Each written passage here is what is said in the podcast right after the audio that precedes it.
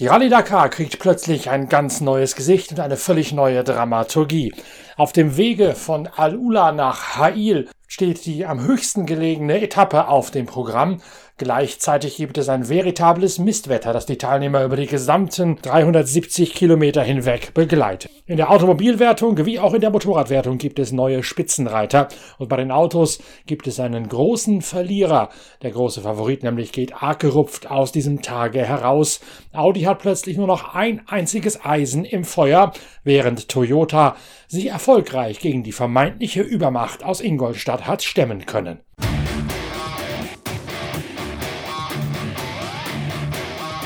Der Tag steht wiederum im Zeichen der hohen Höhenlage. Ich hatte es ja bereits in einem Blog auf der Internetseite pitwalk.de erklärt und auch gestern schon ausgeführt, dass die Turbomotoren von Toyota und auch von Ford, also in dem ProDrive Hunter, in der Höhenlage relativ weniger Leistung auf die Audi einbüßen, als wenn man auf normal Null oder näher auf Meereshöhe unterwegs ist.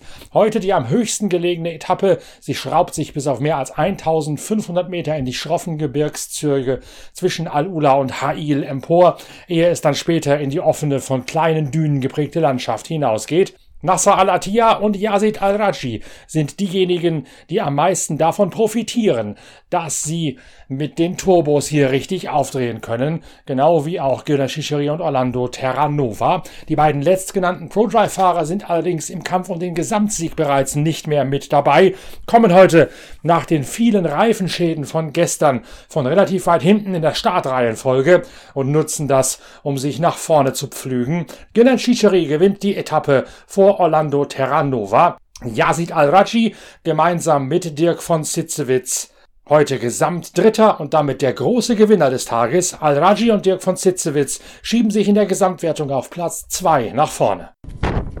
Wir sind jetzt bei CP3 der heutigen Etappe, bei Kilometer 360 oder 70, glaube ich, ungefähr. Und hier wurde das Rennen gestoppt. Wir sind als Zwölfter gestartet, ähm, haben recht schnell die ersten beiden Jungs überholt, hatten dann einen Plattfuß ähm, dann ist wieder einer vorbei, dann sind wir, haben wieder Gas gemacht, wieder zurück überholt, waren auf einer super Pace unterwegs, haben aber nach 200 Kilometern dann nochmal einen Plattfuß bekommen. Wir haben nur zwei Ersatzräder, die wir dabei haben, also nicht ganz so toll. Aber dann ähm, wurde es ein bisschen sandiger und ja, ihr seht es super gefahren.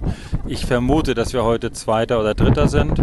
Ähm, gute Ausgangslage für morgen und im Gesamten sollten wir uns, sollten wir uns ähm, gesteigert haben auf Platz 3 der große Verlierer, das ist Carlos Sainz, der im Audi bislang die Führung inne gehabt hat. Die Lenkstange gebrochen, danach zwei Reifenschäden. Beim zweiten musste er auf den von hinten kommenden Teamkollegen Matthias Ekström warten, weil sein Schraubenzieher kaputt gegangen, gebrochen war und nicht mehr einsatzfähig gewesen ist. Deswegen verlieren Carlos Sainz und Lucas Cruz beinahe eine Stunde und entsprechend natürlich auch die Gesamtführung.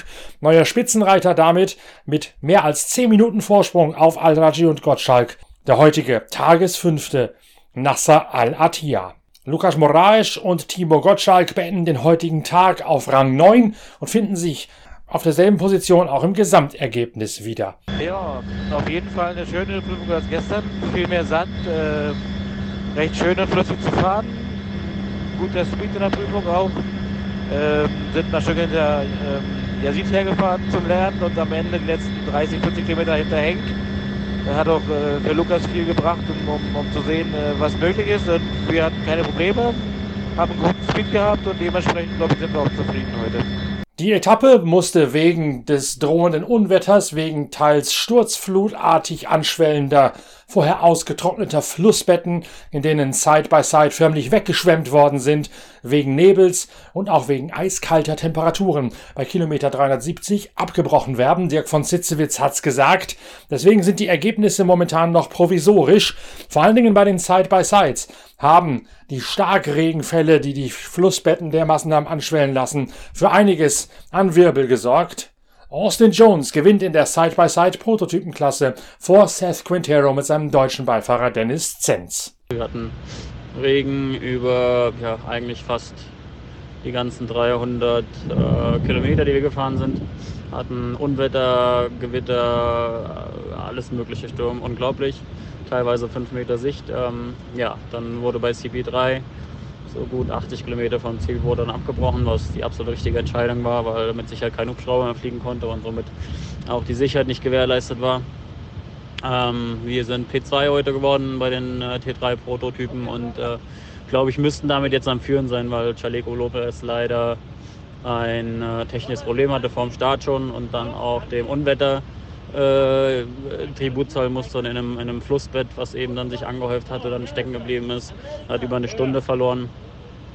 Ja, es war ein ereignisreicher Tag. Mal gucken, wie es morgen weitergeht. Äh, viel, viel, viel Regen hier. Ähm, ja, wir, wir schauen mal. Wir müssen erstmal zurück zum Biwak fahren. Das ist alles ein bisschen chaotisch gerade mit, mit Roadbooks und so weiter. Und, äh, und dann, ja, werden wir im Team sprechen. Ähm, die Jungs müssen das Auto komplett reinigen. Es ist tonnenweise äh, nasser Sand im Auto überall reingekommen. Ähm, ja, ich bin mir sicher, machen eine gute Arbeit. Wir freuen uns auf die nächsten Tage, was da kommt. Es wird sicherlich äh, nicht einfacher werden. Jetzt die ersten drei Tage rum und es waren jeden Tag, hat gefühlt tausend Stories gebracht.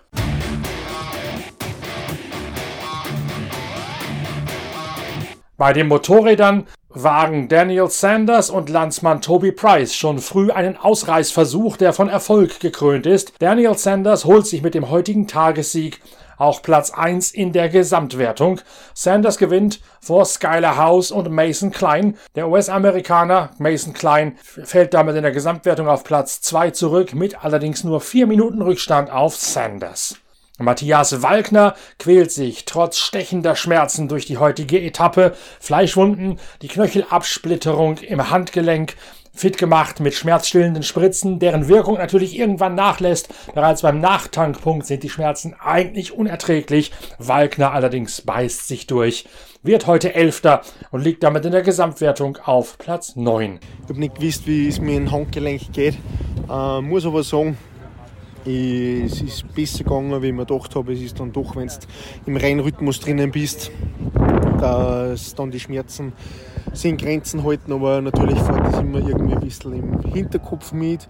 Ähm, Sie haben schon gesagt, dass die Navigation halt super schwierig ist, aber der Mason und der Skyler, also vorneweg, die haben wirklich einen mega, mega guten Job da. Die Spur ganz gut gesehen und hat halt einfach auf die Spuren schauen müssen und Vollgas andrucken, was geht. Habe vielleicht ein bisschen zu viel mitnavigiert. Ähm, dann bei Kilometer 100, 110 um es habe mir der Quintanilla eingeholt, der war zwei Minuten hinter mir gestartet. Und dann habe ich einfach den ganzen Tag versucht, dass ich bei ihm dranbleibe. Ähm, es war jetzt zum Schluss, speziell bei den steinigen Sachen, echt extrem zart. Ähm, Handgelenk tut gescheit weh. Ich habe zum Schluss fast die, die, die Hände nicht mehr aufgebracht, weil ich mich anhalten habe müssen. Ähm, fühle mich einfach auf den steinigen Untergrund überhaupt nicht wohl. Taps irgendwo im Dunkeln herum. Ähm, das Motorrad verändert sich mit Volltanks zu Laretanks so sehr, dass wenn ich nicht selber drauf fahren würde, würde ich sagen, okay, das gibt es nicht, dass das die gleichen Motorräder sind. Habe einfach nicht so ein gutes Gefühl, nicht so ein Vertrauen, aber ja, es ist nur ein langes Rennen. Ähm, es tut mir leid, dass halt der nächste, so wie es ausschaut, leider ausgeschieden ist. Der Brabeck ist echt einfach speziell, wenn die Tage so lang sind, so viele Kilometer, wenn du einmal was übersiehst, geht es halt relativ schnell und tut gleich richtig weh. Ähm, Durchschnittsgeschwindigkeit wird halt auch sicher an die 100 km/h gewesen sein. Ähm, aber das Positive, es war echt eine super, super schöne Etappen.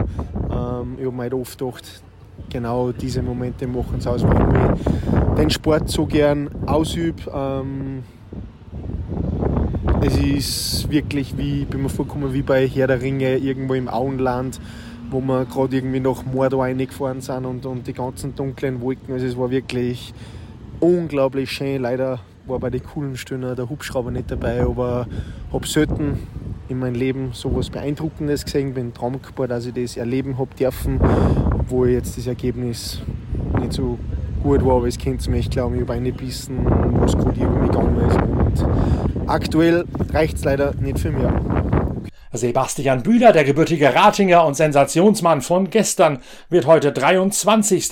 und fällt damit ein bisschen zurück in der Gesamtwertung auf Position 13. Ja, der heutige Tag war, eigentlich war es ein guter Tag. Wir hatten, es hat geregnet, das heißt, der, der Boden, das war perfekt. Ich bin als Zweiter gestartet, dann hat mich der Dritte überholt, bevor vorm Refueling und dann war ich die ganze Zeit Dritter an der Strecke. War halt schwierig wegen Navigation und so. Aber ja, 50 Kilometer Verschluss hatte ich dann einen kleinen Sturz, habe da ein bisschen Zeit verloren. Aber am Ende bin ich zufrieden, weil ja, bin halt froh, dass ich mich nicht, nicht verletzt habe bei dem Sturz und bin auch zufrieden mit meiner Navigation bis, ja, bis, bis zu dem Punkt.